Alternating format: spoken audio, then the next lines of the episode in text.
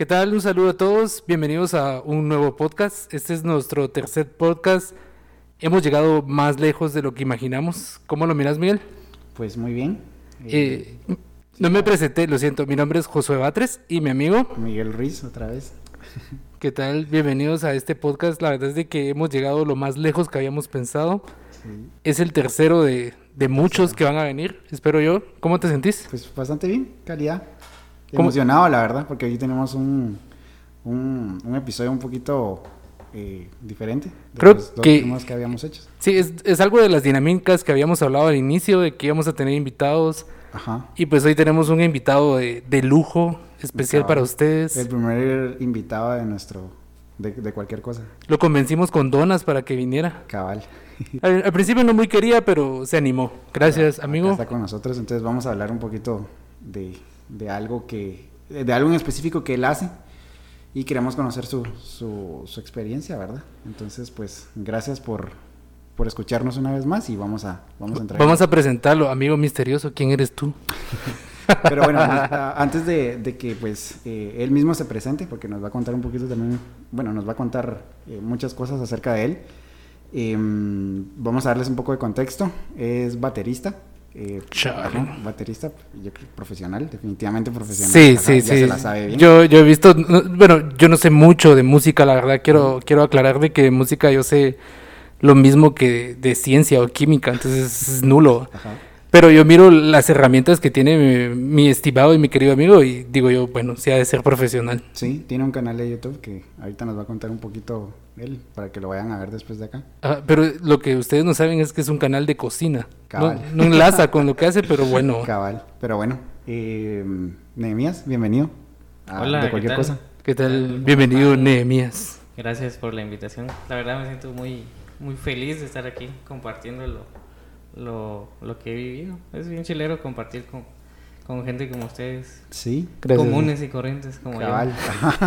no, pues que precisamente esa es la, la premisa de, de- o una de las premisas de este, de este, de este podcast, que es poder eh, platicar con personas normales, ¿no? Al inicio José mencionaba de que todos tenemos algo que enseñar, o sea, todos hemos vivido diferentes cosas, entonces, pues creo que, que, que es muy bueno pues comenzar con, con, con este recorrido, ¿verdad? Sí, sí, al hacer referencia de comunes para que nadie se sienta así como, ala, nos están diciendo comunes y corrientes. No. No, es, es- creo que todos en, en cierto ámbito, pues, desempeñamos diferentes cosas y somos buenos en algo. Sí, somos muy buenos en algo.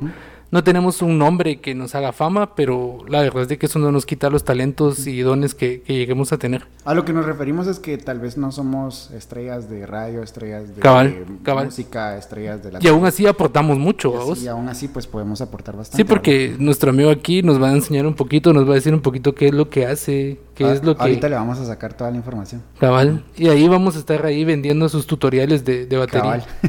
Bien, Pero ahí bueno. están. Pero bueno, gracias Nehemías por estar acá con nosotros. Am, eh, como ya te presentamos, sos eh, baterista y eh, contanos un poco de lo que vos, de lo que vos has hecho. Em, comenzando por a qué edad dijiste yo quiero tocar batería, yo quiero dedicarme eh, o dedicar cierta parte de mi vida a, a ser músico y en, en especial ser baterista, ¿no? Bueno, este, gracias otra vez por la invitación. Muy privilegiado estar aquí. Y bueno, les voy a contar la, la historia que tal vez pocos saben.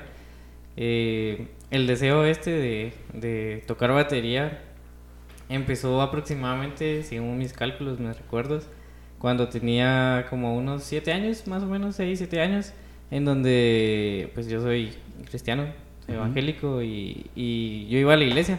Y me recuerdo que el que tocaba batería era así un máster, o sea, era Hacía retumbar esos tambores y todo. Y, y me recuerdo que yo como que en mi inocencia yo oraba con Dios ¿va? y le hablaba así como un amigo como tendría que ser. Y, y yo le dije, la gran, yo quisiera en algún momento estar ahí tocando en donde él está y sé que lo va a lograr. Pero sí, qué chileno, dije. "va". Y se quedó ahí, en un, en un como, como un deseo, por decirlo así, pero no tan fuerte. Años después, pues ya se me dio la oportunidad, gracias a mis papás que me pagaron clases eh, con, con este mismo que yo vi Ujú. tocando. A los 11 años empecé a aprender ba- a tocar batería aproximadamente pasé dos años aprendiendo el instrumento ahí con este, con este cuate. Y a los 14 años, eh, sí, 14 años, eh, fue mi primera vez que toqué ahí en la iglesia. Que ya tocaste en vivo. Y toqué en el lugar que yo deseé estar a los 7 años. A los O siete sea, años. se cumplió el sueño. O sea, se cumplió el sueño de manera... Ahí sí que bajo un plan perfecto. No fue algo que, que yo me propuse hacer, sino que simplemente lo decía en algún dando, momento ajá. y se fue dando. Se fue dando. Sí, pues. Se fue dando como parte de- del propósito que sé que, que tengo.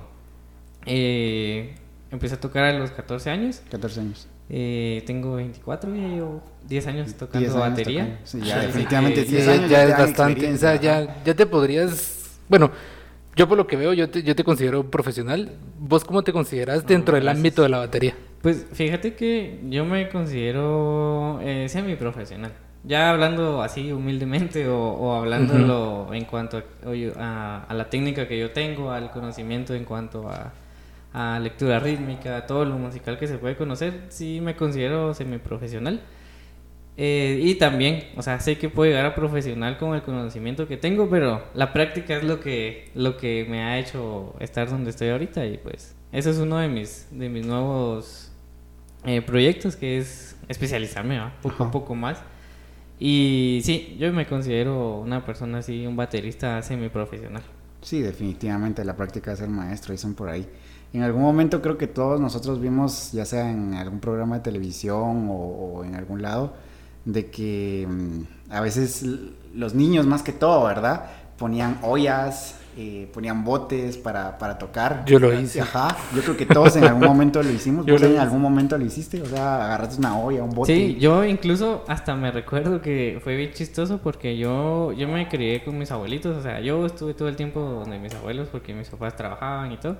Entonces yo mis tardes las tenía libres y me recuerdo que juntaba varios varios botes de pintura y los ponía así, Cubetas. armaba cubetas, eh, botes de pintura de lata Ajá. porque como el sonido es distinto, Es entonces distinto. agarraba una, una, una de lata para que fuera la caja. Y me las ingeniaba y así era como me gustaba. Y inclu- incluso hasta yo una vez me recuerdo que vi al baterista de la iglesia con la Biblia en, en, su, en su pierna. Y yo me recuerdo que yo buscaba una Biblia y yo me la ponía en la pierna para, para jugar de baterista, por decirlo Así. así. Ajá, bien, bien curiosa, dice que puro, puro niño, ¿va? o sea, Ajá. imitando las cosas Ajá. que yo miraba. Y, y sí, algo curioso y, y bien chilero que me gusta, bueno, que me gustó de mí, es de que yo pues ahorita batería acústica no tengo, tengo una batería eléctrica, o sea, ya tengo equipo y todo, gracias a Dios. Pero, como dato curioso, yo pasé, yo aprendí a tocar batería sin tener una batería en mi casa. Aproximadamente desde que empecé a aprender, yo pasé aproximadamente 8 años sin batería. Sin batería, sin el instrumento. Sin instrumento y sin embargo, o sea, salí adelante. O sea, lo pude hacer. No te limitó. ¿Pero No. tocabas con alguna que te prestaban o la de la Pues iglesia? me iba a ensayar a la iglesia. Yo me Sí, iba pues. a ensayar a la iglesia, pero pues, o sea, no es como la ventaja que otros tienen de, de que en su casa tienen un estudio, tienen... Sí, de que me levanto de mi cama y ahí y está ahí para está la practicar. batería, ajá, no, sino que, o sea, yo tenía que buscar los momentos adecuados en la iglesia para poder llegar a ensayar. Y pues no ensayaba mucho, o sea, solo llegaba una hora, eh, media hora a veces. Y yo tenía que pedir permiso.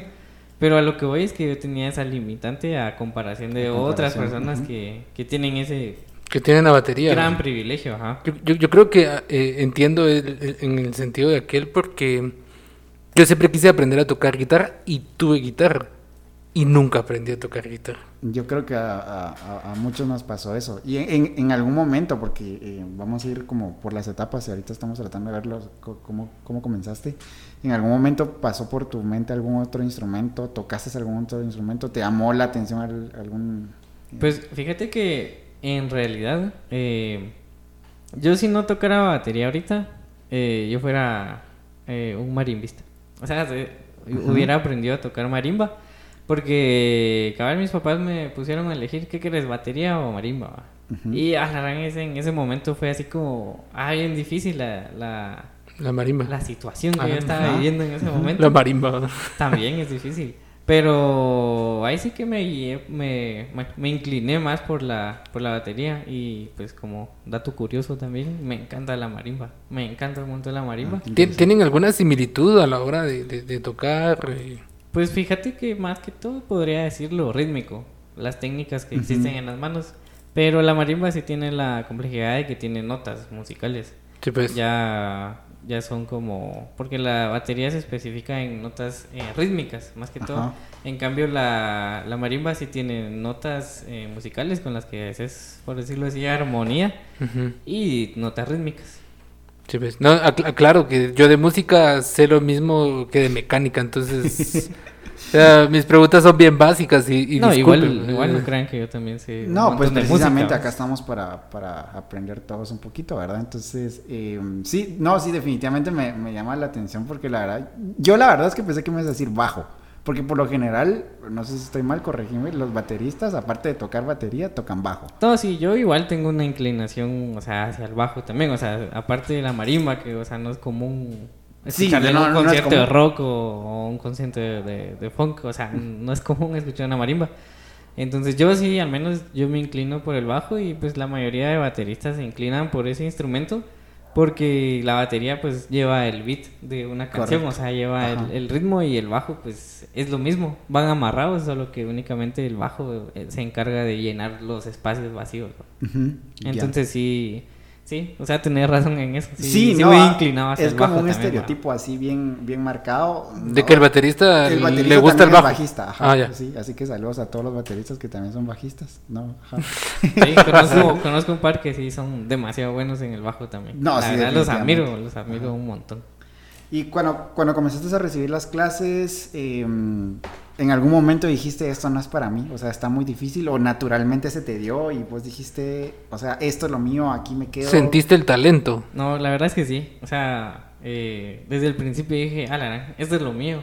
Porque se me hacía bien fácil aprender lo que estaba haciendo. Ajá. Sí, pues. Eh, yo cuando empecé a recibir clases, eh, según mis cálculos, yo empecé con aproximadamente ocho, ocho personas, o sea, ocho, Ujú. ocho niños también aprendiendo.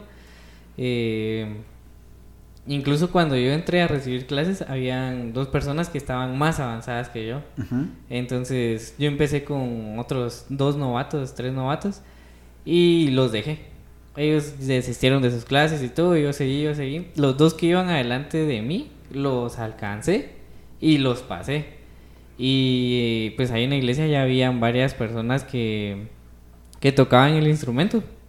Y ahí sí que el- mi profesor me lo dijo. E incluso hasta se los dijo a ellos, va, de que, de que yo lo- ya los había pasado. Aprendan de del patojo, decía. Aprendan Sí, del patojo. No, y lo que me ayudó bastante a mí fue de que yo empecé a aprender del instrumento así bien, patojo. O sea, niño, con Sí. esa gana, o sea, Siete me, años. me O sea, exploté. Y la, y la gana no se te quitó, porque pasa que hay muchos niños que también empiezan tal vez con la misma gana, pero al no ser verdaderamente tal vez su pasión o tal vez eh, la perseverancia, porque creo que va amarrado el talento con la perseverancia, o sea, puede ser muy bueno, pero si nunca, nunca te pones y sos perseverante a, a seguirlo entrenando y practicando, no sirve de mucho. Sí, no, y yo creo que a mí me pasó algo así como, como Messi. O sea, Messi el talento ya lo trae. O sea, a él le sale natural, no como Cristiano Ronaldo que él lo, lo forzó. O sea, él se forzó para obtener lo que quería. Y yo creo que por eso es de que pues estoy donde estoy, porque yo sentí que lo traía. Y al momento de yo no tener batería, o sea, ya me tocaba a mí pues estar tocando. eh, yo lo que hacía era que me aprendía la canción. Me la aprendía, me la aprendía. Yo en mis piernas hacía como los, los golpes que iba a hacer en la batería o los que lleva. Y al momento de llegar al ensayo, eh, Solo yo tocaba y ajá, solo ejecutaba y ya me salía tan natural. Pero pues, o sea, sí hubo un esfuerzo de mi parte, o sea, hubo un sacrificio en cuanto a tiempo y dedicación a la canción, ¿verdad? Y, Entonces, y, pues varias cosas. Yo, Sos- yo, yo creo que aquel es una de las pocas personas que puede decir de que nació con talento, desarrolló su talento.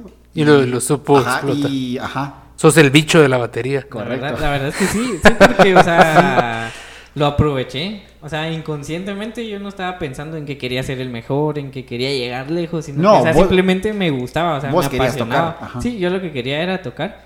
Y, y los ruidos que yo hacía con la boca, los quería, porque uno puede hacer un, un ritmo, algo, o sea, eh. ajá, te sale un ritmo con la boca, es bien sencillo, pero ya hacer lo que haces con la boca, A la batería. ejecutarlo, o sea, es totalmente distinto y pues gracias a esa perseverancia que tuve, pues lo he logrado. Yo, yo me imagino, bueno, no sé si han visto una película, repito lo mismo, yo de música no sé nada, pero hay una película muy buena que se llama Whiplash, que ganó un Oscar hace unos años y es de un baterista que toca jazz. Pero es que ese, ese men se mata tocando la batería, o sea, eh, o sea, es bueno, pero llega a un punto de perfección así en, en cúspide en la película y es como, o sea, le sangraban las manos y así, a la Incluso madre. hasta dejó a su novia por el Ah, instrumento. sí. No, sea, pero siento que, bueno, la película sí fue exagerada. Bueno, no sé qué tan cierto llegará a ser, pero, o sea, me imagino que el nivel que te puedes exigir es algo así, vamos. O sea, vos puedes exigirte tanto que pues, vas escalando cada vez más, más, más, más. Sí, yo creo que este uno va escalando conforme va viendo los resultados. Porque si no miran los resultados, ahí es donde la gente ya deja, deja todo. Incluso creo que la gente eh, al momento de tomar un instrumento es como mm, algo inmadura, por decirlo así, al no Como aceptar. experimental. Ajá, porque al- no aceptan de que por no ensayar o porque no tienen la dedicación como tendría que ser, eh, no aceptan que es culpa de ellos mismos que no avanzan. Que no avanzan. Entonces... Echan la eh, culpa al maestro, así echan la culpa al maestro. Ajá. men no me enseña bien. No, incluso, o sea, lo más común, ah, es que yo no tengo instrumento, va. O sea, Sí. por eso es de que yo no avanzo, porque no tengo me dónde pasó. practicar. ¿Vos por qué tenés dónde practicar? Me Nehemías, decían. Nehemías es el ejemplo de, o sea, se puede aunque no tengas instrumento, o sea, no hay excusas. Ajá, sí, o no hay el, excusas. el querer es poder. Y estamos, Así. estamos hablando de, de una época en la que probablemente, si bien ya existía YouTube, creo que vos no tenías acceso a YouTube para decir voy a ver un tutorial o, o- o ya. No, no, o sea, en ese entonces, eh, o sea, no estoy tan viejo tampoco, pues, pero cuando yo empecé, eh, ahí era puras canciones, a puras, o sea, a puro Oído, oído, ajá, oído. a Ah, sí, puro sí. oído, a puro oído. Incluso, pues, yo cuando, cuando empecé a estudiar, o sea, sí recibí bastante teoría musical, pero los adornos, los acentos que se hacían en la canción, o sea, yo me los aprendía a puro oído. O sea, no era de que yo viniera y, y descifrara la escritura de la canción, sino que, o sea, a puro oído. Ajá. a puro oído. Como el Agos Rush de, de la batería. Ah, no sé quién es. No, ¿qué? ¿Qué rayos? Ajá. Ok, y bueno, en como no había YouTube, como no había como tanto acceso a la información que, que, que ahora tenemos, ¿tuviste algún referente en el que vo- vos dijeras, yo quiero ser como él? Algún famoso, ¿no? Porque creo que tu mayor referente fue esta persona que vos mencionás que tocaba en tu iglesia. Pero por lo general, pues muchos tenemos como referentes. Algún en- famoso, ajá, en o el campo en el que nos desarrollamos, en el que, digamos, a la gran cosa, qué cool su trabajo, me gusta, me llega su estilo, eh, o te consideras una persona con estilo propio. eh, ¿cómo Fíjate que, eh, bueno, yo la verdad sí, al principio, en ese entonces, cuando yo eh, empecé a aprender, eh, no estaba la facilidad del internet. Ajá. O sea, mi referencia era mi profesor, que pues él lo va a mencionar, se llama eh, David Ixtupé. Eh, la saludos verdad, Saludos, profe. Una excelente persona, o sea, un excelente músico, la verdad, es, es máster, o sea, Crack. es un crack. Solo para decirles que es zurdo. Entonces eso fue lo que le ayudó un montón. Se dan cuenta, Le los zurdos bastante. son... Yo soy zurdo y no toco batería. Por eso Messi es el Pero mejor. sos, sos bueno para otras cosas. Bueno, no, sí. y, y pues yo a él lo admiraba en el sentido de cómo ejecutaba sus instrumentos. O sea, no lo admiraba en, en cómo él era como persona o lo alababa, sino que, o sea, fue totalmente eh, girado a- hacia cómo ejecutaba el instrumento. Eh, yo dejé de estudiar con él. Dejé de estudiar aproximadamente como unos cinco años más o menos. Hasta en... Cinco años estudiaste con él. No, estudié con él eh, dos años, tres años más o menos. Después yo dejé de estudiar tres años más o menos. Y hasta que me animé a meterme a la academia en donde, donde él estudió, que se llama Polirritmos de Guatemala, no sé si la habrán escuchado, Sí. pero al menos para mí no es porque yo estudié ahí, sino que, o sea, realmente es la mejor academia de música que puede haber en Guatemala. Tienen buena fama, la verdad. Eh, sí, o sea, el, el director de la academia es Byron Campo, o sea, de verdad, igual lo admiro a él, Sí, mis respetos, él me ha echado la, la, la mano en, en un montón de cosas. Ujú. Entonces ahí cuando yo entré a Polirritmos, pues ya, yo iba- bien curioso porque yo iba, yo iba algo crecido en el sentido de que, ah, yo ya sé. Y, y yo cuando llegué a inscribirme, Y cabal me preguntaron, este, usted ya sabe que yo sí, que no sé qué. Y me dice, ah, bueno, entonces usted va a empezar desde el nivel bajo, me dijo así. Y yo, pero ya sé, no me hacen un examen como para ver por De dónde ubicación. voy y para que me nivelen o así. Eh, y me decía el, el don, va así en buena onda. Eh, no, hombre, ahorita va a ver, ahorita que reciba la primera clase, o sea, se va a dar cuenta que, o sea, todo está bien, va. Y yo, bueno, bueno, está bien, va. Y en la primera clase te puedo decir de que vi lo que, lo que aprendí en cuatro meses. O sea, así fue muy exigida esa Ajá. clase y desde ahí pues ya empecé a, a formarme de manera más, más profesional, por decirlo así. Y ahí es donde ya empecé a tomar ya referencias, eh, como la que me decías, o sea, Ujú. ya ejemplos de, de músicos. Eh, una de las personas que, bueno, admiro más es a Sammy Morales, que es el, el baterista de Miel San Marcos. O sea, su forma de tocar, o sea, es a mí me gusta porque es entre, entre la vieja escuela y la nueva escuela. O sea, esa combinación de en, en cómo tocar, o sea, es, ah, es magnífico. Para los que no sepan, Mil San Marcos es una, es una banda de música cristiana. Sí, tiene, la verdad es que tiene muy buen sonido. O sea, eso no Sí, Conozco un amigo que es bien fan de ellos, Samuel. Saludos. Sí, sí, no, o sea, al menos la batería me encanta en esa, en ese, en ese género. Eh, bueno, al ahorita, cabal me recordé que no admiraba, pero sí me dejaba asombrado cómo tocaba era eh, Joe Jordison, el baterista de Slipknot. O sea, él, Sí, la verdad. Que sí. Musicalmente. o sea, musicalmente hablándolo, o sea, mis respetos para él. O sea, tocar en el aire, Sí. tocar girando y, y- y que no se note sí, yo me recuerdo eh, que esas miraba- dificultades. Tal vez era el estado locura que cargaba. Sí, yo, me- yo vi varios videos de, de ese bro y la verdad es que Sí, no, la Sin verdad es que sí. O sea, a él no lo admiré, pero sí, o sea. Su talento. Sí, o sea, su talento sí era como que. Mi wow, mayor, o sea, que- mi mayor referente en, en batería, creo yo que de mi infancia me marcó, fue Rudy de otro rollo, la verdad. Sí, es Rudy también. O sea.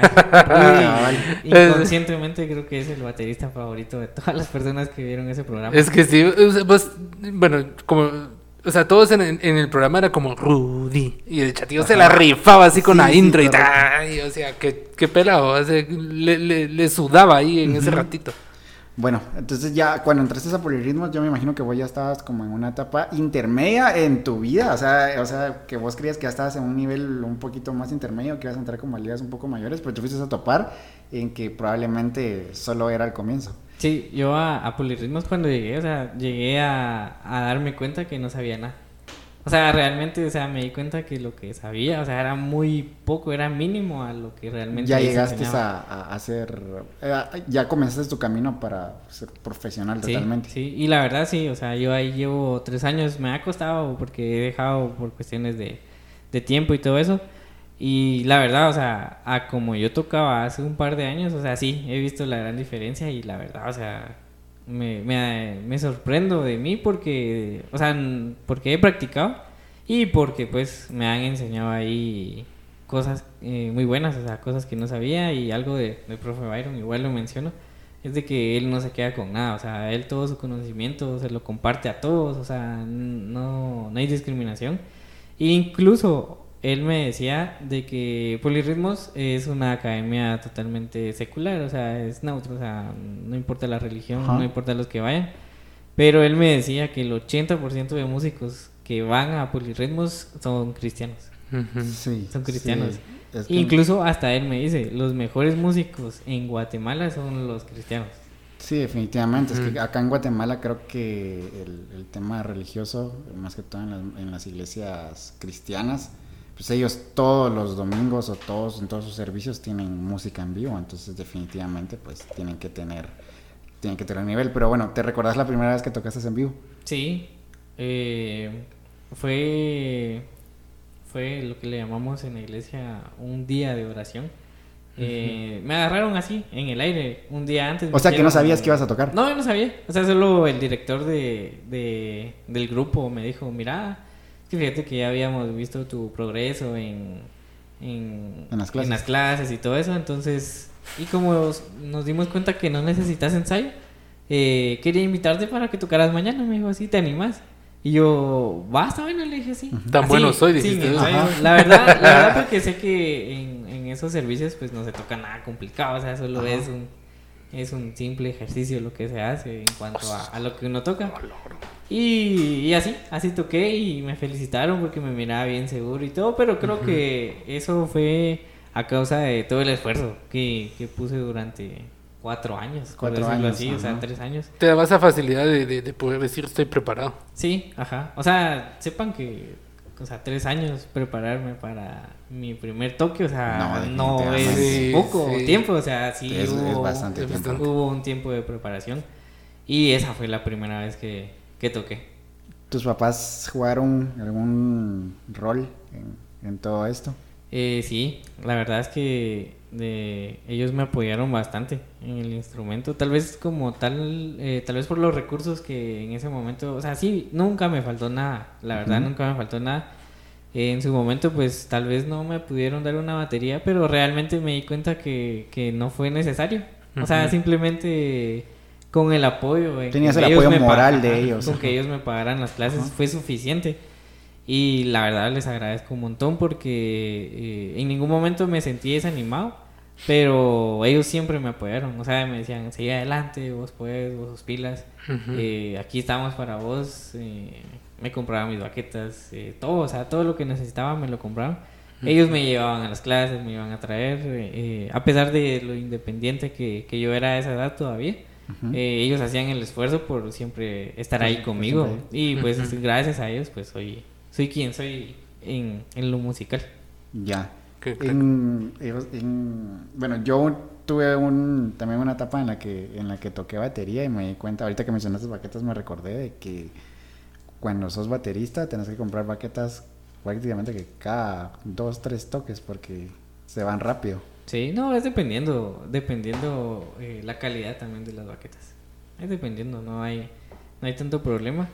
Y bueno, también depende de, del baterista, ¿va? qué tan, Qué tan rudo qué sea. tan rudo sea. Sí, porque yo, yo me recuerdo de que yo, yo también fui a clases de batería un tiempo y yo me recuerdo que la primera vez que fui a comprar baquetas yo dije quiero las más chileras, va. Dime las más Me, caras. me recuerdo que, era- que eran negras y todo, estaban así en fresonas y todo.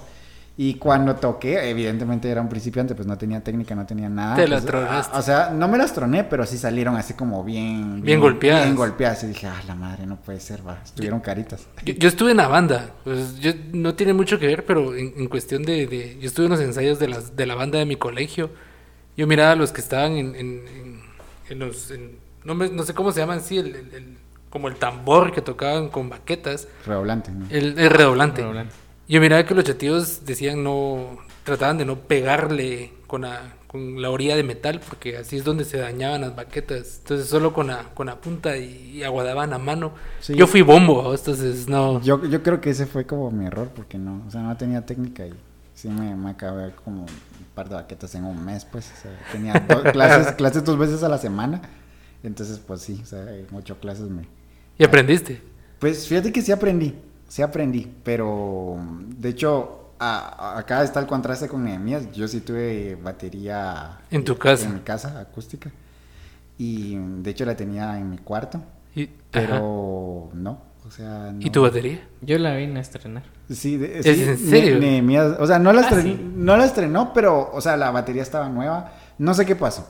Yo creo que soy todo lo contrario a Nehemías porque yo eh, tal vez sí tuve un poquito más de, de oportunidad en, en eso, porque la verdad Sí, es que mi, re- mi recorrido musical va más allá de un instrumento. La verdad es que tengo una lista un poquito, Más amplia. un poquito más amplia. Este, pero pues yo no, yo, sí- yo sí no la aproveché. Pero bueno, creo que no era lo mío. Sí, Entonces, sí, creo que también in- influye bastante, influye bastante eso, si, si es lo tuyo o no, porque Ajá. creo que, como Nehemías nos decía, o sea, aquel no tenía una batería presente y aún así se destacó de una manera increíble, ¿ah? A eso se le llama vocación. cabal. Ajá. Pero bueno, estás, entras en polirritmos, tu nivel musical comienza a crecer. ¿Cuál fue el mayor reto para vos ya cuando entraste a ese ambiente un poquito más para formarte profesionalmente? O sea, ¿qué dijiste? Esto está, esto, esto significa un reto para mí o no hubo nada. O sea, a- a- a- fue igual que los primeros años en, en que se te dio todo y fuiste, y fuiste, fuiste escalando. No, ahí en, en Polirritmos cuando yo llegué, la verdad ahí sí sentí un tope eh, positivo. O sea, ahí me di cuenta en donde sí necesitaba practicar, practicar y aprender más. Y uno de mis mayores retos eh, cuando yo empecé o sea, yo tenía miedo porque yo miraba a varios tocar ahí, y, o sea, lo máximo, o sea, tocan excelente. Y, y mi reto fue como que en ese momento era como que alcanzarlos y pasarlos. Pero gracias al profe Byron, o sea, él la parte de, instruir a uno de manera, eh, de una manera muy buena en lo musical, él se encarga de, de implementar en uno, de sembrar en, un, en uno humildad. Y, y, gracias a, a, pues a las clases que él daba, o sea, aprendí en que, en que mi, reto, lo, mi reto en sí era disfrutar lo que estaba haciendo. Y ahí en Poliritmos te prometo que, o sea, entre bateristas no hay peleas. O sea, todos, o sea, todos se llevan bien, todos nos, nos apreciamos, nos, queremos. Y eso es bien bonito porque, o sea, el reto no fue como que, que superar a alguien más. Ajá. o sea, tengo que ser el mejor, tengo que destacar. Sino que simplemente el reto es disfrutarlo, disfrutar lo que estás haciendo. Y la verdad, o sea, es bien interesante, bien bonito eh, formar parte de, de, este tipo de, de, proyectos. de comunidad. ajá, de comunidad, de comunidad. Y ese fue mi reto, aprender a disfrutarlo y pues ahí sí que lo voy cumpliendo. Contanos ahora cómo fue la experiencia de comprar tu primer batería. Ah, eso Porque ahorita ya tienes instrumento, nos mencionabas que no es acústica, sino que es, eh, ¿cómo se dice? ¿Eléctrica? Eh, sí, eléctrica, batería eléctrica. Pues la verdad, eso salió así de la nada. Cabal, yo tengo un, amigo en, la iglesia donde iba antes, eh, baterista muy bueno, era como de mis mejores amigos en la iglesia. Y, aquel compró una su batería acústica, después la vendió, después compró su batería eléctrica, pero no la usaba. Entonces ahí fue donde le dije, vos, vendeme tu batería. De verdad me dice así. Sí, me dice. Y la cosa que llegué a un acuerdo con él y la batería la estrené el año no exacto, no me recuerdo. Eh, tal vez creo que fue como en 2017 más o menos, 18, fue cuando empecé a trabajar. Y la estrené precisamente un 1 de enero a las 12 con 20. O sea, después de, de, la, medianoche. de la medianoche, o sea, de recibir el año nuevo. Eh, fui a, a mi cuarto y toqué batería. O sea, la estrené cabal el primer día del, del año. Del año. O sea, fue algo bien. Abrazo, feliz año nuevo, me voy a lo que, a lo que Déjenme tocar mi batería. Sí, así fue. Y de verdad, o sea, ese día pasé tocando, bueno, esa madrugada pasé tocando casi dos horas batería, o sea, porque. Porque, o sea, yo ya sabía, o sea, no, decía, no estaba descubriendo qué lo que hacía cada sonido, sino que, o sea, simplemente mi sueño se había cumplido. Pero creo que se cumplió en el momento perfecto. O sea, en el momento indicado, o sea, eso fue lo que, lo que, lo que pude cumplir y la verdad, o sea, fue, es un excelente recuerdo. Yo creo que dos horas podrá significar poco para otras cosas, pero tocar batería requiere su esfuerzo físico también. Sí, no, es bien cansado. Buen ejercicio. Sí, la verdad es que sí. Aunque los buenos bateristas son gorditos, ¿va? Entonces ese es otro estereotipo. No lo quería mencionar, pero sí, ese es otro estereotipo. Ahí radica su, su, Sí, no, incluso, o sea, de los bateristas que admiro también está Álvaro López, no sé si lo conocen, pero es de una banda llamada. Bueno, eh, era, era una banda llamada Torre Fuerte, en donde ellos eh, son reconocidos como ex músicos de Luis Miguel, el cantante este mexicano famoso. ¿En serio? Eh, ellos eran, pues. eran músicos de él, se conocieron a Cristo, según ellos cuentan su testimonio, y se volcaron a, a, realizar su banda cristiana. Y pues ahora él trabaja por su cuenta. Dejando al sol de México. Ajá, dejando al, sol de México. Y, y, la verdad, o sea, es un excelente baterista, o sea, excelente. Eh, también es una, es una referencia en cuanto a técnicas y todo eso. Y pues a lo que voy, de que es gordito. Pero es como, es así como... Sí, eso, eso no sé por qué es bien común. Es otro estereotipo de los, de los bateristas en que la gran mayoría son... Son gorditos. Son gorditos. Son gorditos, llenos de amor. Tocar en vivo.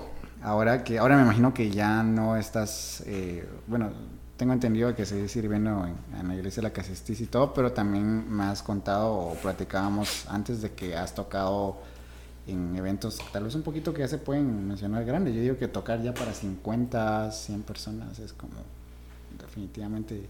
Sí.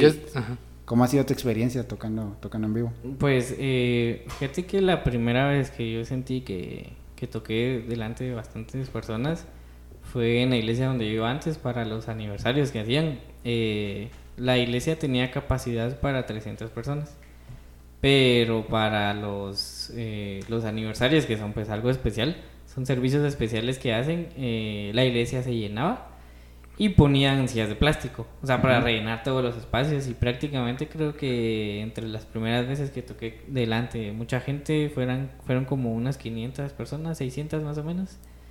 Sí, ¿Y sí, su- fue bastante. ¿Sufrías de, de- de pánico escénico? O sea, ¿te ponías nervioso? O... Fíjate que me ponía nervioso antes de subir a- al escenario, al- a la plataforma.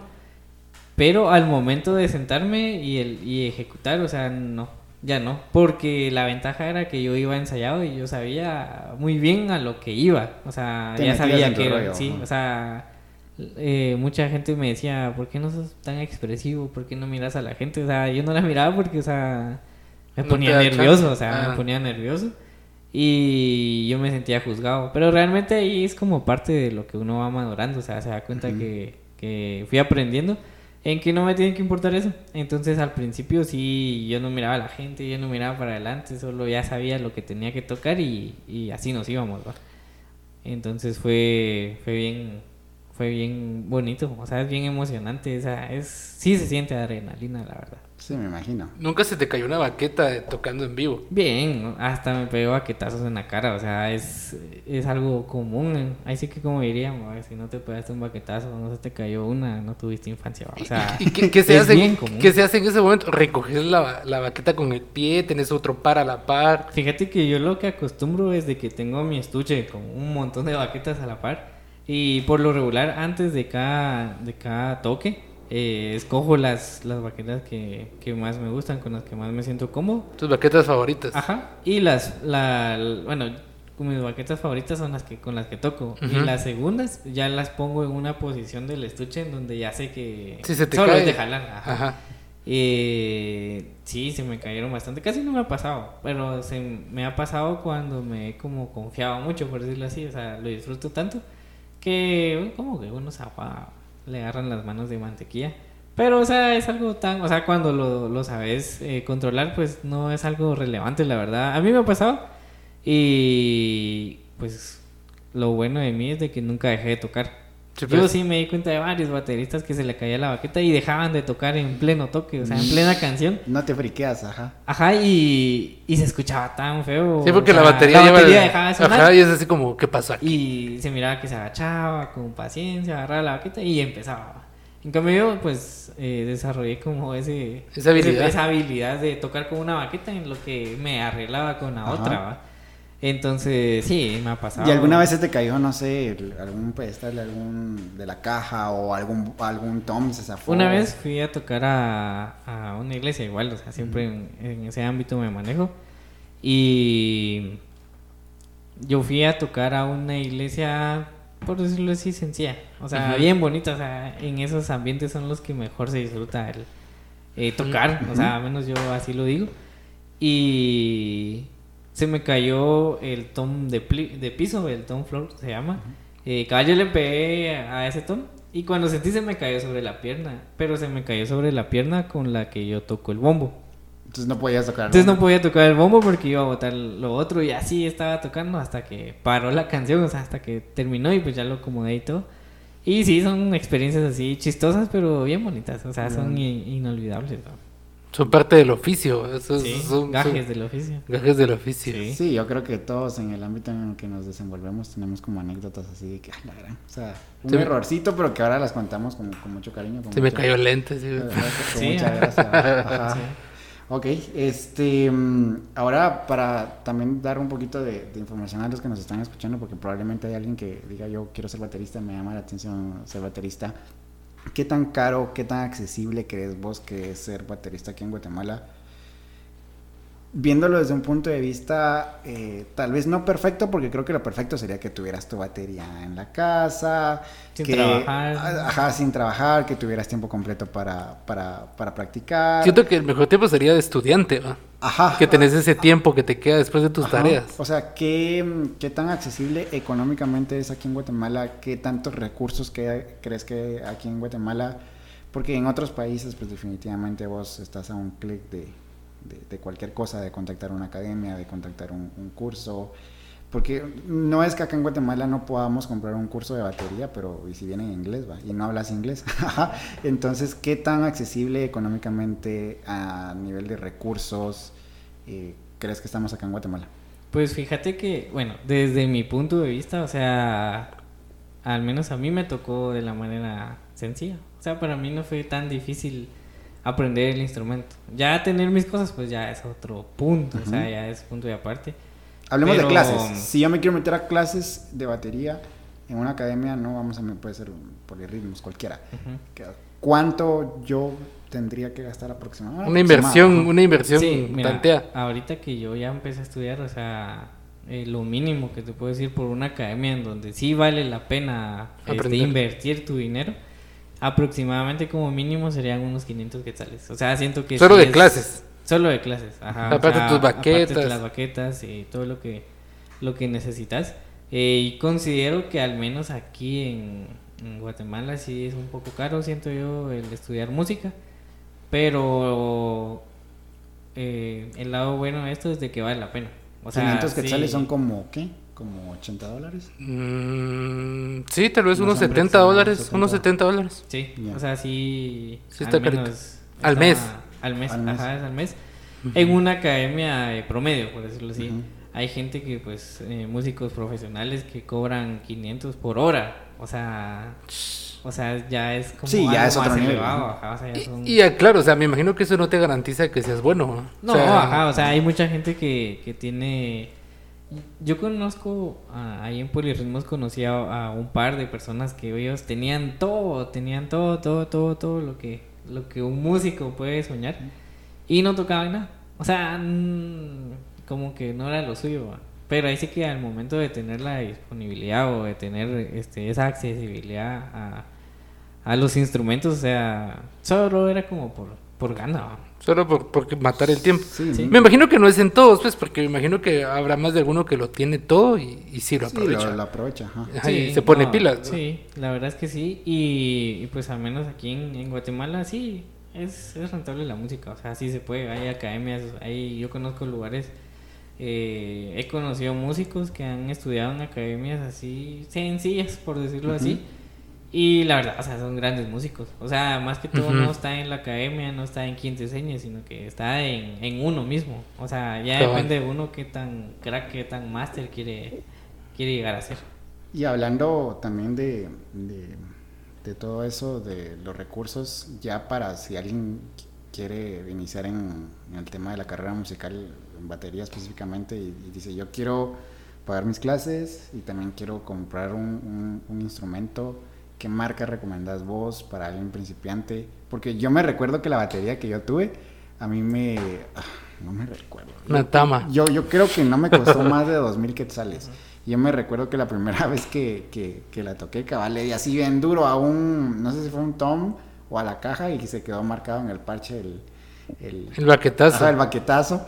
Que cuando yo iba a la academia donde me daban clases no sucedía eso. Entonces yo dije, ah, sí, mi batería está un poquito como chafita, ¿va? Pero, este, ¿qué crees vos que sería lo, lo, lo, lo indicado? Este, porque definitivamente creo que lo, lo, ¿Cuál es el instrumento lo como- ideal Ajá. sería pues una batería carísima. Una Yamaha, O, es- ajá, o, este, ¿qué crees vos? Pues eh, te lo voy a decir desde el- mi punto de baterista, ¿va? porque, o sea, eh, al menos, no lamentablemente, pero el ser baterista creo que es lo más caro que puede haber en cuanto a, a un músico. O sea, es demasiado caro el, el instrumento, pero no es imposible. O sea, no es imposible. Al menos eh, yo recomendaría, desde mi punto de vista, comprar eh, cosas semiprofesionales.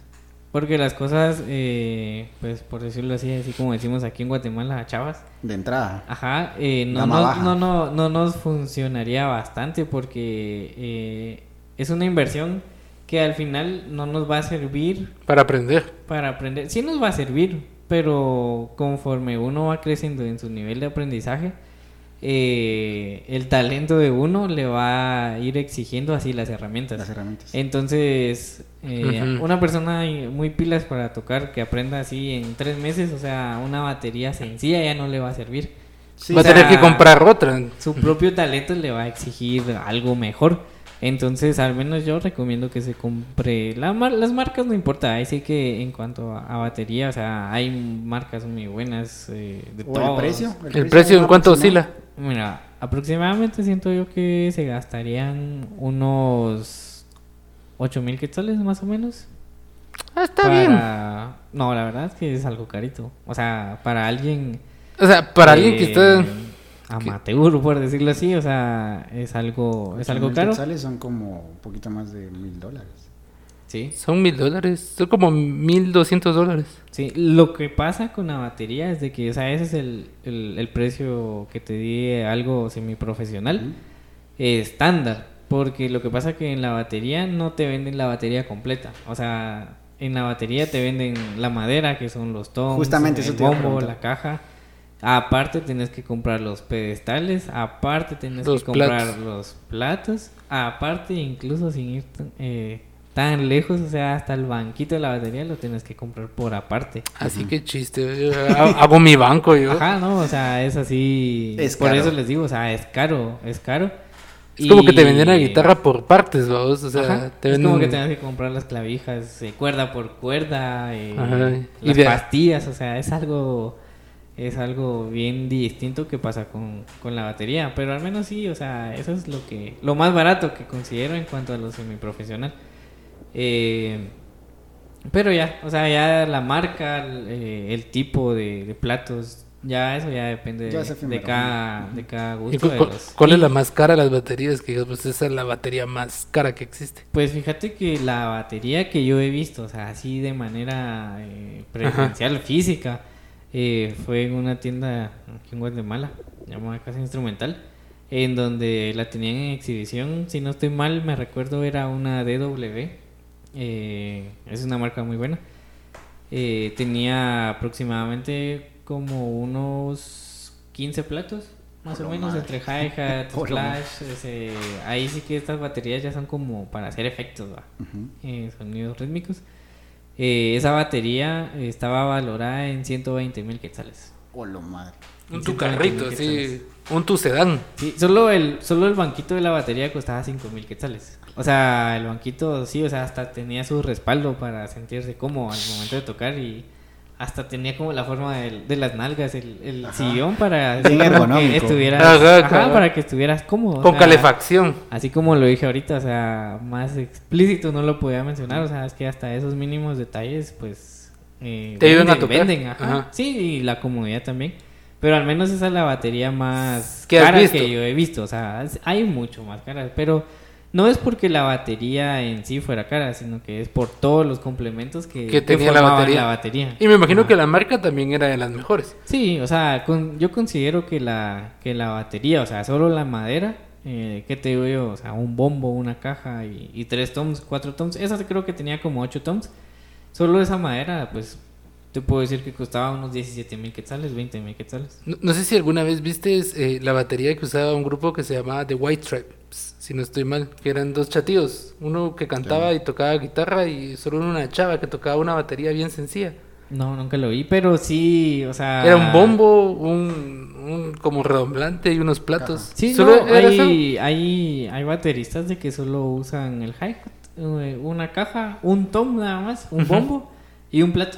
Y son buenos. Y hacen maravillas con solo eso. Al menos yo soy de gusto de, de tener una batería sin tanto. O sea, yo con dos toms, una caja, eh, dos platos, o sea, o tres platos está bien.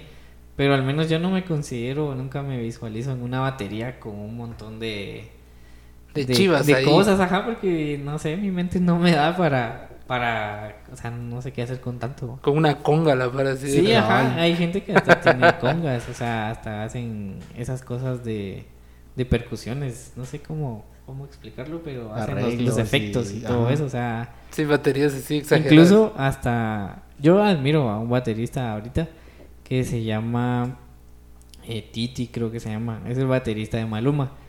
él tiene, o sea, su batería eh, acústica, o sea, la tiene bien armada. A la par tiene un pad, eh, pad eléctrico, que es una batería eléctrica, por decirlo así, solo que diseñada para Con efectos, ajá. Y aparte tiene como partes de baterías eléctricas que tienen efectos específicos. O sea, al Sí, pues, menos el... reggaetón ha sido conocido en la batería como algo, algo bagre. O sea, Ajá. La batería Sí. reggaetonera. sí, es algo bagre, pero al menos, o sea, personas como él hacen que no sea bagre ¿va? el, el género. Es una batería Pero, pues, reggaetonera pro. Ajá, o sea, pero pues, o sea, ya es cuestión de, de su gusto. ¿va? Correcto. Ujú.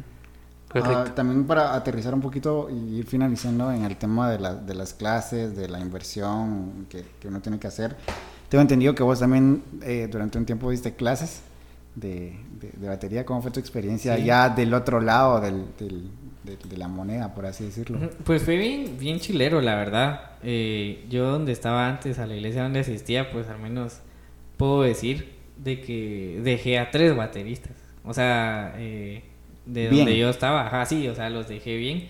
Eh, lo que yo empecé a dar clases ya después de que estuve en, en polirritmos. Y incluso hasta aprendí eh, dar, dar clases. O sea, aprendí a, a ser bondadoso con lo que sabía. Y pues ahí sí que formé a tres, tres bateristas más. Eh, fue bien bonito, la verdad. O sea, es bien, bien chilero como aparte de... Aparte de experimentar que uno lo que lo que uno aprendió el que le entiendan a uno los patojos y que lo ejecuten de una manera tan tan perfecta tan chilera eh, incluso hasta yo sé que ellos me pueden superar Sí. Yo sé que yo, ellos me yo pueden creo que ese es superar. el objetivo también. sí sí ajá ellos me pueden superar pero sin embargo eh, a mí no me molesta porque yo aprendí a disfrutar lo que hacía Sí, creo que y- tuviste profesores que también te enseñaron lo mismo. O Sí. sea, eh, superarnos, ¿va? O sea, Sí. no, no- nunca se limitaron en sus conocimientos para que vos fueras lo que sos hoy. Sí, no, y o sea, así como yo adquirí el conocimiento de ellos, así también... eh, Te gusta transmitir. Yo me, yo me di la oportunidad de transmitir ese conocimiento a otras personas. ¿En cuánto tiempo se forma un baterista a nivel académico, por así decirlo? Porque, por ejemplo, las carreras duran, ¿qué? ¿Cinco, cuatro años?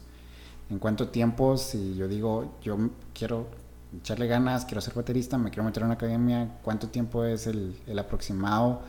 eh, Para que en- ya en este un- ya sabe, En un ambiente óptimo o en una, en una situación óptima. Yo considero, eh, como siempre, o sea, depende de la persona, pero haciendo un promedio, haciendo algo, eh, podríamos decir que un año. Un año. Ah, un, ¿un año? año? sí, un año. No es mucho. ¿ah? Pues no, la verdad no es mucho. Pero ya alguien con dedicación, vamos. Sí, ajá, o sea, eso sí dependerá de, dependerá de eso también de la persona. Sí, ajá, o sea, por eso- Pero por lo, o sea, supongamos de que es una persona Dedicada. eh, más o menos eh, con, con el deseo, o sea, una persona así, Perseverante, ajá, perseverante, o sea, no exigente en cuanto a aprender, pero sí, o sea, un, un tipo de persona promedio que le llama la atención, lo ejecuta y todo, un año, un año. Ok, es- siento yo que es, que, que es una meta alcanzable, es una, es una meta que, que no suena Sí. tan, tan, tan lejana. Te topas gente en AU con 10 años, vamos. Entonces, ese es como, ¿qué onda este Te Sí. topas Vara AU que cierra su carrera en los 5 cabales, vamos. Cabal. Entonces, creo como vos decís, vas alguien estándar, medio dedicado, y un año siento que, que está bien, va, fluye bien. Sí. no, incluso he conocido gente que en seis meses, o sea... o Ya es- sea, ya pilas. Sí, ya es pilas. Incluso hay gente que no ha estudiado. No, no ha estudiado nada. Conozco a un baterista eh, que él le dicen eh, que es empírico. O sea, él ya lo trae. Y de Es el o Messi de la batería. Él no, él no... Me acabas de decir que sé la batería era, es, es. Pero no eres el bicho de la No, batería. ah, Messi, sí, perdón, sí, lo el siento. Perdón, lo siento. bichorro. Lo siento. Y... No sé de fútbol, perdón. No, pero, pero él sí, la verdad es muy, muy empírico. Eh, él era baterista de Bani Muñoz. eh, Ah, y es chavito, es chavito. Él tiene como unos sus 22 años, más o menos. Y sí, la verdad, muy pilas. Muy pilas. Entonces, eh, ahí sí que depende de la persona. ¿En algún momento has recibido como, o, o te ha dado curiosidad a vos por, por formar parte ya de una agrupación así ya reconocida? ¿Ha recibido alguna invitación? Pues creo que eso ha sido, es como normal en un músico que va creciendo, o sea, uno va creciendo con, con, con los sueños y anhelos eh, como que muy activos, entonces ahí es donde ya, ya uno es donde a- aspira a, a llegar más lejos de, de donde uno está siempre. Eh, pues he tocado tal vez el, el mm, sí podrá, podría decirlo logro que he tenido es que una vez me invitaron a tocar a, a una actividad, a un cumpleaños, en donde toqué con uno de los trompetistas de Mil San Marcos. Ándale. O sea, yo no sabía, o sea, yo no sabía que iba a tocar con él, o sea, solo un, mi amigo eh, Daniel Lee, que buen músico, o sea, mis Sí, respetos también lo también. conozco. Es, Yo es no. buena onda, es cuate. a Es ver si muy un día le pilas. cae el podcast también.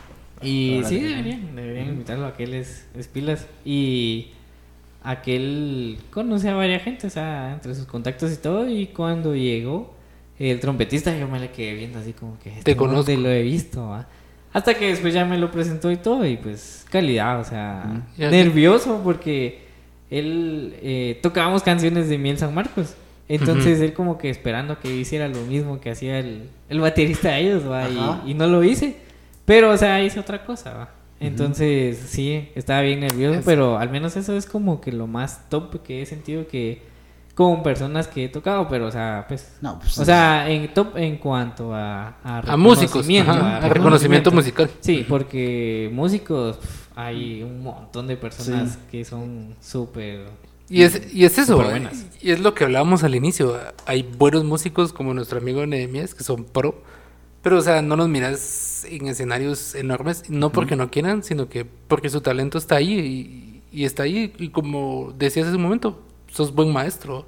Sí, Sí. no, y lo malo aquí en Guatemala es de que no es que me afecte a mí, pero sí ha afectado a varias personas, es en el recurso. O sea, hay, hay músicos muy excelentes, o sea, son muy buenos, pero lamentablemente la situación de nuestro país eh, no, no le permite tener las mismas oportunidades como en otros países, como lo es Estados Unidos, que hasta, hasta es como una condicionante para los que están en la escuela, o sea, recibir la clase de educación musical. Entonces, en Guatemala al menos eso ha sido la limitante de varios músicos que no tienen el recurso. Porque una vez yo fui a tocar a una iglesia donde tenían un equipo bárbaro y yo estaba tocando algo tan sencillo, pero me escuchaba como un gran máster, o sea, prácticamente, aparte del talento, es también los recursos Sí, que, los recursos. que uno Sí, tiene. sí, Ajá. Sí, cre- creo que aquí en Guate hasta querían quitar las clases de música. No sé si estoy Sí, mal, las querían quitar. Sí. Y creo que las quitaron. Quitaron Sí. expresión artística, Expresión creo que era. La artística, quitaron un la tiempo. quitaron. Sí. Y creo que ahorita ya la, la retomaron. Pero sí, o sea. Yo siento que hay gente como lo que la aprovecha y hay gente que tal vez no es su, no es su vocación, decías vos al inicio, no es su vocación, porque yo, yo tocaba flauta, ¿va? y yo lo más que me aprendí fue el himno nacional. sol, y- Sí, cabal, por dos. Y- sí, la sol, sí, la sol. O sea, pues, cabal, y tal vez la clase de música para muchos es como la hora de ir a echar peluche, o, pero para otras personas es la hora para aprender. O sea, la hora que tienen, como decía Nehemías, o sea, la hora que tal vez tienen, es la única oportunidad de tener contacto con un instrumento. Y es el momento en que ellos logran aprender. ¿va? Y es lo que decías, no, no necesariamente necesitas tener el instrumento, pero a veces esos recursos eh, son necesarios. Sí, te hacen, te- o sea, te echan la mano sí, definitivamente. fijo. Y también el tipo de cultura. O sea, vas a Europa a tocar a la calle. Y pues logras lo que se logra aquí en Guatemala con un sueldo mínimo. O sea, en cuestión de horas. ¿va? O sea, Sí, es sí, también sí, cuestión de cultura. Aquí lo, en Guatemala lo que se da mucho es de que el músico no es bien pagado.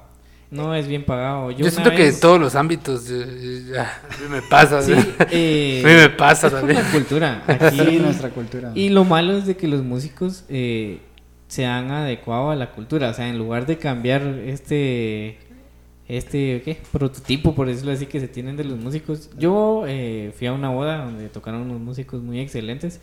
Eh, ellos eran aproximadamente seis personas. Eran cinco músicos y llevaban a su ingeniero de sonido. Ellos cobraron por el evento 600 pesos. eh, no, cobraron Cinco cada 4 mil quetzales, 5 mil. Qué barato. Haciendo cuentas, o sea, en los gastos, porque ellos venían de, de lejos, venían de Chiquimula. Eh, tuvieron que madrugar y todo, o sea, aproximadamente a cada músico le tocó como 600, 600 quetzales. y algo.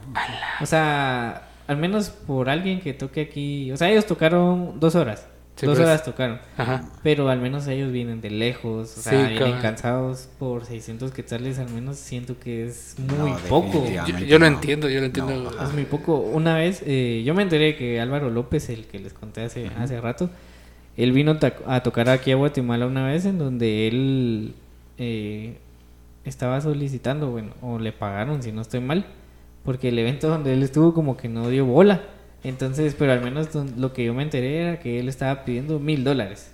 O sea, por él. O sea, solo por cada músico eran tres. Estaba pidiendo tres mil dólares por músicos. Aparte de los viáticos y, y el transporte y todo eso. O sea, mil dólares ya son como ocho mil quetzales más o menos aproximadamente. Eh, pues al menos eso siento yo que, Sí, que creo yo que es bastante o sea, aceptable. Pero pues, o sea, hasta cierto punto siento que no es tanto porque el músico que es. O sea, es alguien famoso internacionalmente.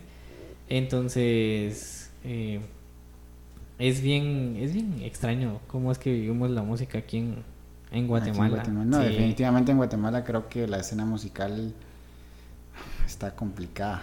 ¿Cómo a- alguna vez ha pasado por tu mente eh, decir me quiero dedicar totalmente de lleno a la música? Porque creo que yo la verdad es que así a simple vista yo veo que si vos tenés la oportunidad de dedicarte 100% al- a tocar batería, vos lo haces. Pero me imagino que una limitante es precisamente eso que hablamos. O sea, Sí. No, este, sí, o sea, ese es mi mayor sueño. Y, o sea, sé que lo voy a cumplir en, en algún momento, o sea, ahí sí que es de esperar el, el momento indicado, el momento preciso. Eh, pues lamentablemente, ¿va? o sea, no me puedo dedicar a, al mismo tiempo porque pues tengo necesidades, me da hambre. me Tengo da- hambre. Ajá, me da hambre, necesito internet, Es, necesito es del iluminación en la meme. ¿Qué haces noche. aquí? Tengo hambre. Ajá, sí, o sea, o sea, lamentablemente no hay como que, que algo que lo, que lo respalde a uno, incluso aunque uno tuviera las posibilidades con, con la familia, va, que los, que los eh, sosteniera, o sea, hay gente que no se les da tampoco, o sea, es bien difícil. Eh, sí, me quiero dedicar a, a- por completo a la música, pero es como un proceso lento el que, Sí. el que llevo. Eh, algo bien, bien difícil que me ha pasado, no me ha pasado, pero lo he pensado, es en que yo me quería, bueno, yo me quiero y he pensado en dedicarme únicamente a tocar música cristiana. O sea, Ujú. o sea, yo sí tengo bien marcado eso.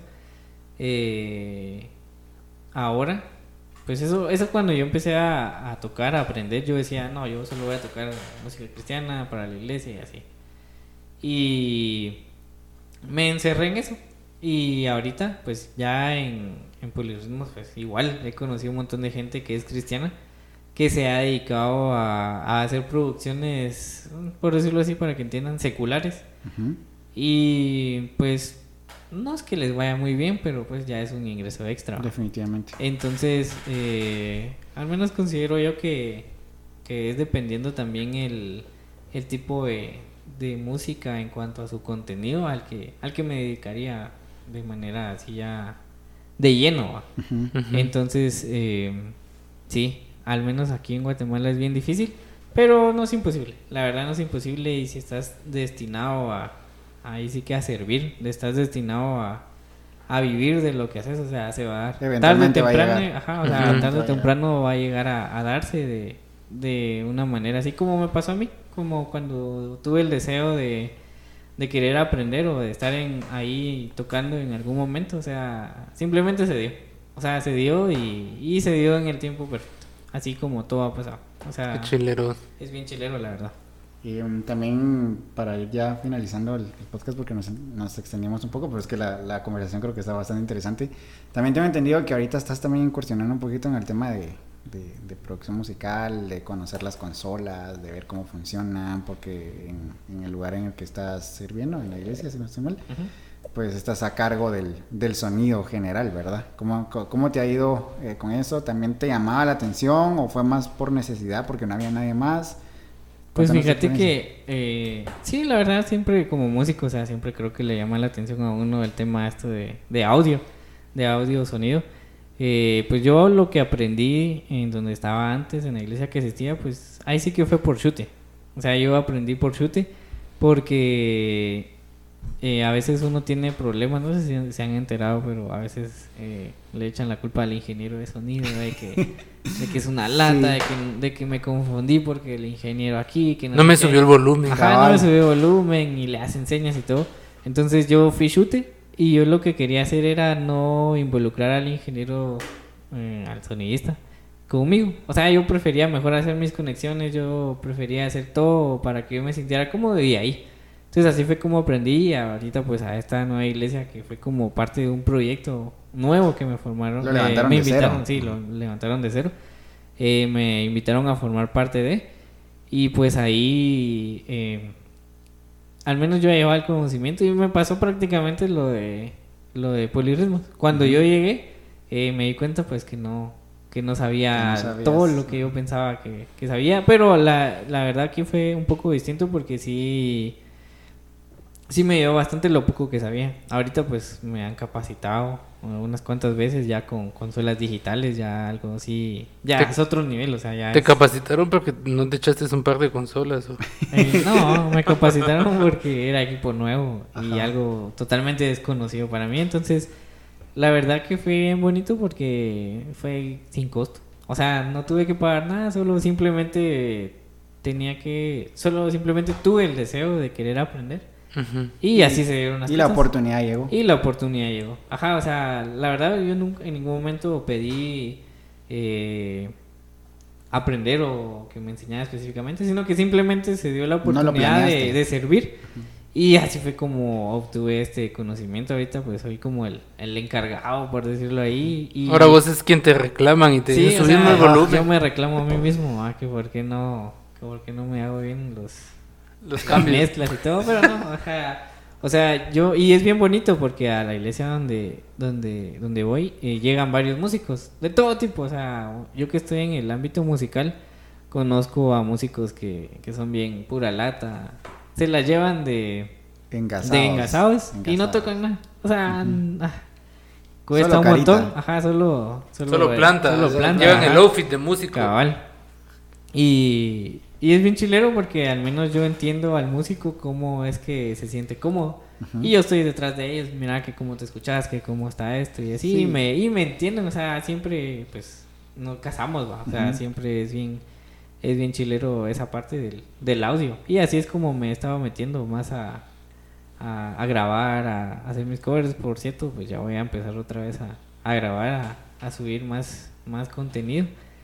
Y ahí estamos, dándole. Vamos a dejar, vamos a dejar su YouTube. para Sí, que- sí, ahori- ahorita al final. Su canal de YouTube para nos que- dejas tus, tus redes. Um, ya para, ter- para ir terminando y para pasar a la última sección de, de este podcast, ¿qué consejo le darías a alguien que quiere ser baterista o que quiere ser músico Bueno, acá en Guatemala? eh, Que tal vez tiene miedo, pero perdón que te interrumpa, que tiene miedo, que no sabe, que le llama la atención la batería. Nos estamos centrando en, la batería, eh, que tiene miedo, tal vez una limitante para él es que ah, no me alcanza para comprar el instrumento. eh, ¿Qué consejo le darías? Pues el consejo, el, primordial que yo le daría sería a la persona esta que, que se examine, que examine realmente si es lo que realmente quiere. O sea, si de verdad es sus sueños o anhelos, o si le apasiona realmente el querer aprender el instrumento, pues que se tire al agua, que se anime. Y, y ahí está ahí está la clave, o sea, el, el querer, o sea, va a llegar a, a, a poder hacer lo que, lo que se proponga. Y ser constante, ser ordenado, o sea, ser eh, muy especialista en, en cuanto a su estudio. O sea, enfocarse, no perder nunca eh, la visión La visión. y pues trazarse metas. Trazarse metas, objetivos a corto plazo.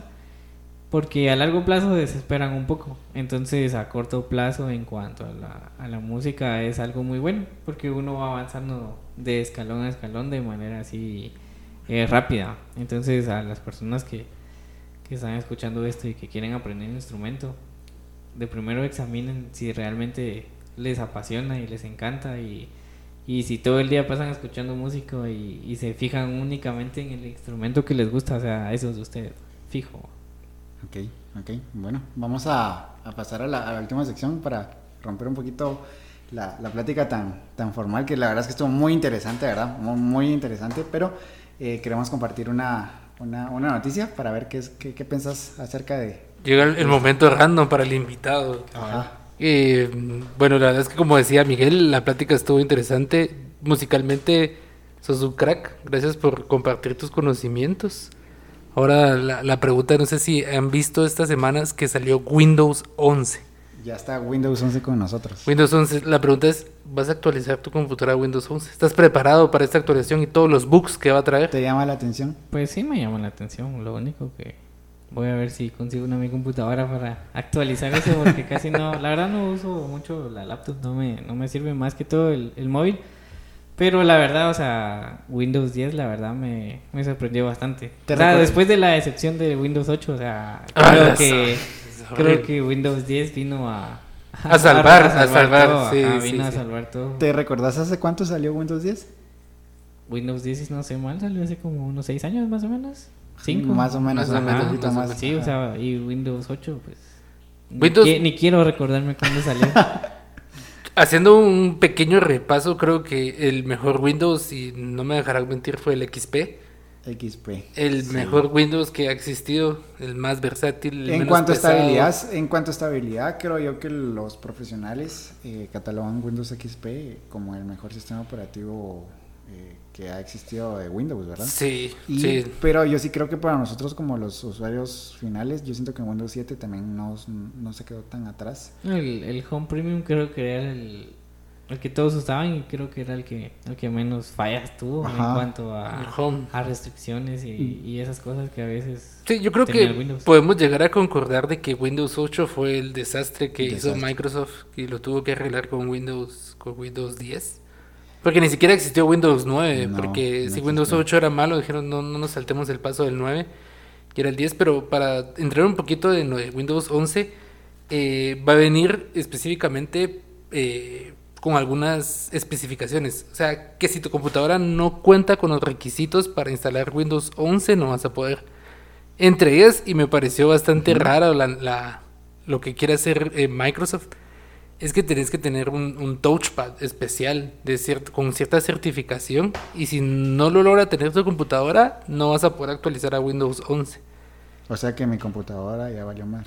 Fíjate que tenés que ver, incluso van a tirar un listado si tu computadora entra entre las que van a poder actualizarse y no. Yo sabía que en algún lado tenía que estar el truco porque yo había visto de que mm, te iba a caer la actualización gratis.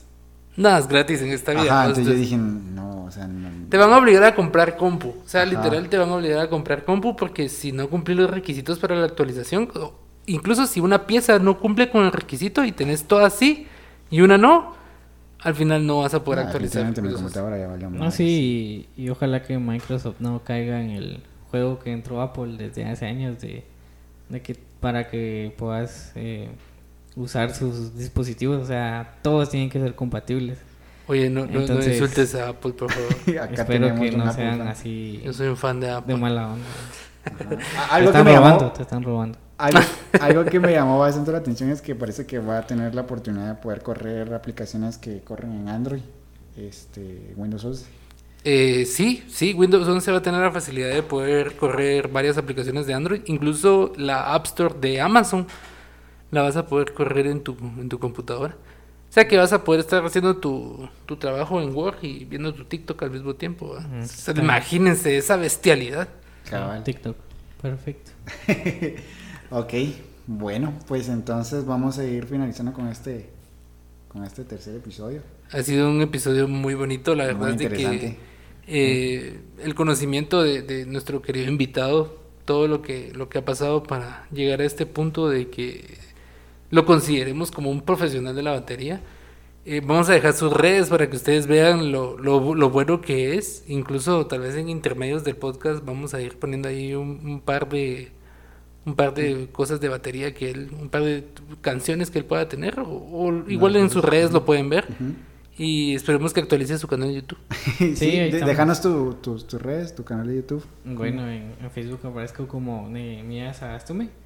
En, Instagram y en, en Twitter aparezco como eh, Nehesag. E. Ujú. Y en YouTube aparezco como Nehemías Sagastume. Eh, ahí pueden ver cabal en la portada dice mi nombre y mi logo que es una es un bombo que gracias a Josué que él Qué buen lo logo. sí, sí, sí, sí, perfectamente. la verdad está muy, muy Dato bueno. curioso, dato curioso, Dato curioso. Josué Ajá. diseñó la, la portada de- del canal de YouTube. de- de- Por, por eso entiendo lo que dice Nehemías de que no nos pagan lo que. Sí, no, o sea, sí. No, no lo digo por vos, sino que lo digo no que en el medio. cobrar, entonces, pero yo le pagué.